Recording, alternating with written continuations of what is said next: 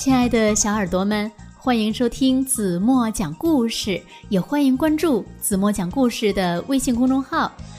今天子墨要为大家讲的故事名字叫做《会唱歌的帽子》。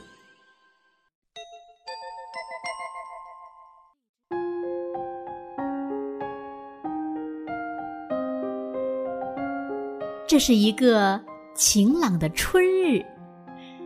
科林·詹金斯难得有空在树底下坐一坐，他呀已经很久很久没有休息过了。坐着坐着，不知不觉打起了瞌睡。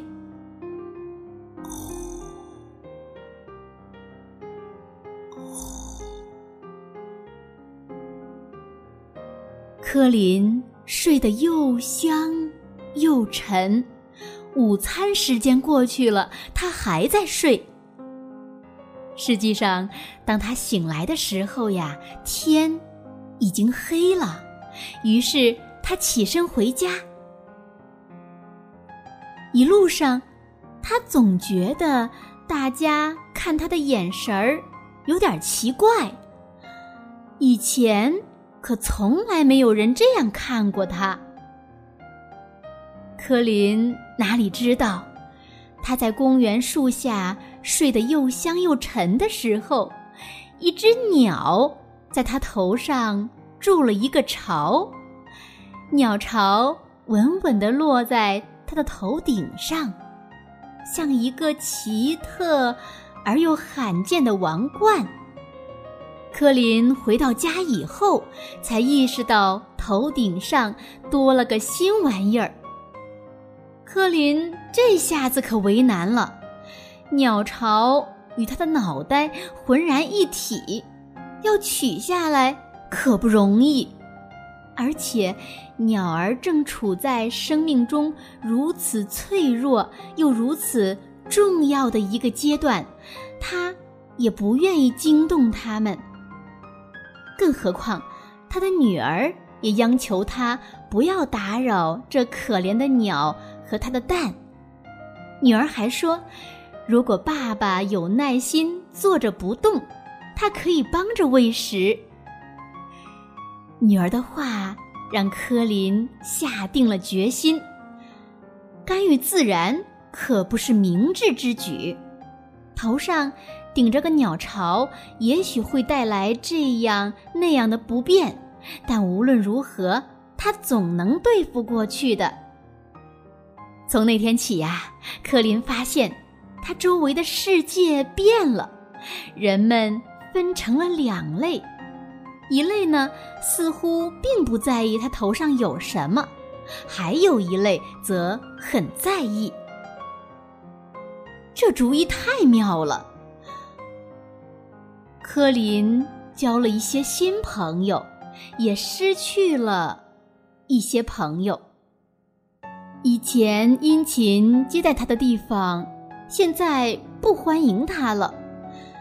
工作会议开着开着就变了味儿。吱吱，吱吱，吱吱。日常小事有时也会变成一场风波。呱呱呱。更有甚者，有时鸟儿叽叽咕咕，像是在找人聊天儿。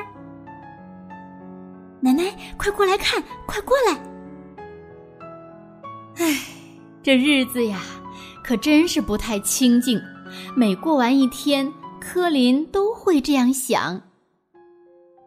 一天，柯林来到办公室，却发现自己丢了工作。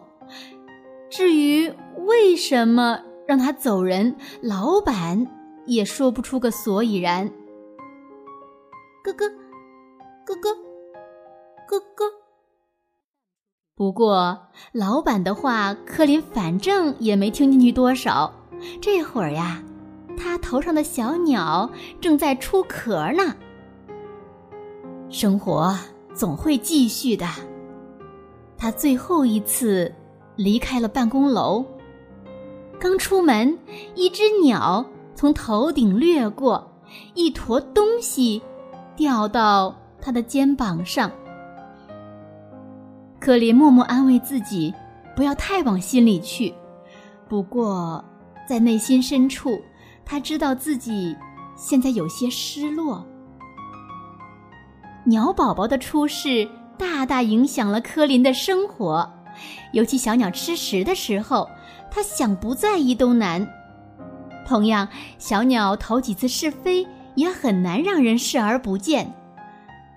柯林找工作的时候，鸟儿没能给他加分。呃，请自我介绍一下吧。呃，詹金斯先生。怕。实际上，鸟儿似乎没能给他帮上任何忙。丢了工作之后，柯林连房子也住不起了。他本来指望房东对于头顶鸟巢的人会格外体谅一些，可惜事实并非如此。没能因为他头顶鸟巢就格外善待他的，当然不止房东一个。有时克林觉得很孤独，这样的时候，甚至连女儿也无法让他振作起来。他决心采取措施，他要回到这段生活开始的地方，也就是他曾经睡过一大觉的树下。也许。我可以把鸟巢放在那棵树上。他满怀期待的想，可是找到那棵树后，他却发现树上已经有了一个鸟巢。他看遍了小小公园里的每一棵树，除了他的头顶，似乎再也没有别的地方可以做这个鸟巢的家了。唉，看来我是注定。要照顾这个鸟巢了，他死了心，转身回家了。哦，我的老天！不，这不可能！回家的地铁上，一位老先生惊叫起来：“你头上的那只鸟，哇！要知道，它可能是世界上最稀有的物种了呀！我还以为……”这种鸟已经灭绝了呢。这位可能是鸟类学家的男子一路跟着柯林走出车站。世上还有这种鸟，哦，你无法想象这是多么幸运。我们对这种鸟的了解不多，因为它们实在太少见了。不过可以肯定的是，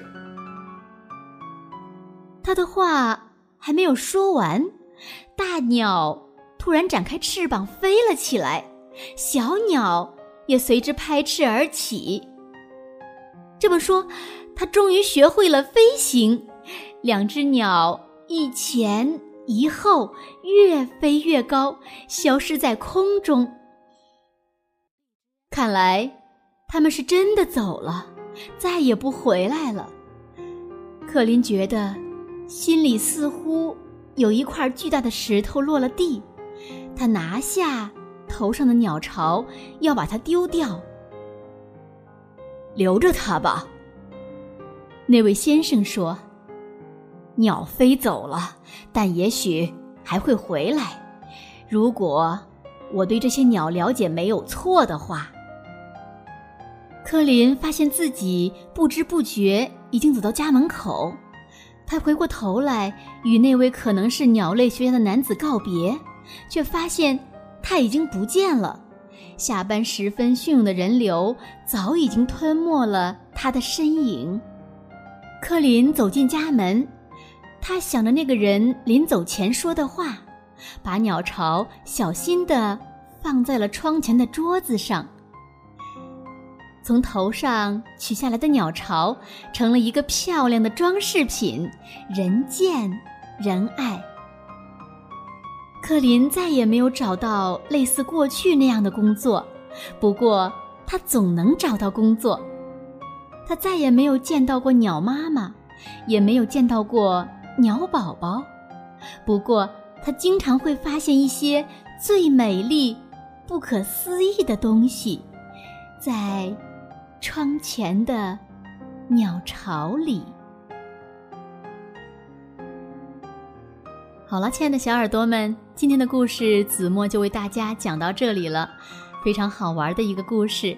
那今天留给大家的问题是：柯林把鸟巢取下来，做成了一个什么样的东西，放在了窗台上呢？如果你们知道正确答案，在评论区给子墨留言吧。好了，今天就到这里吧。明天晚上，子墨还会在这里用好听的故事。等你哦，我知道你一定会来的，对吗？好了，让我们在好听的歌声中，一起进入甜甜的梦乡吧。晚安喽。夏日里的夜空，飞着许多小精灵，慢慢飞，静静听，远处传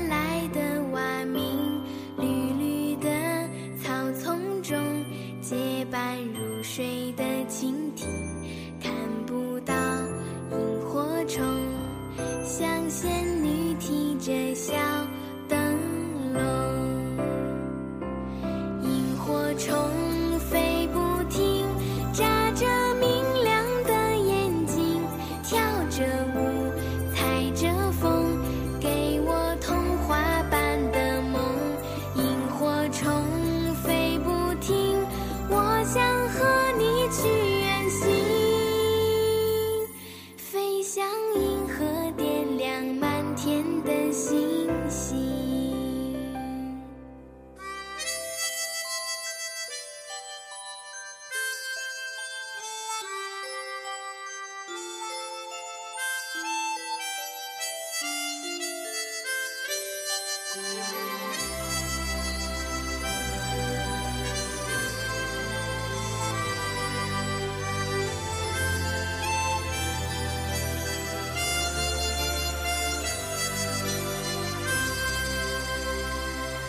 夏日里的夜空，飞着许多小精。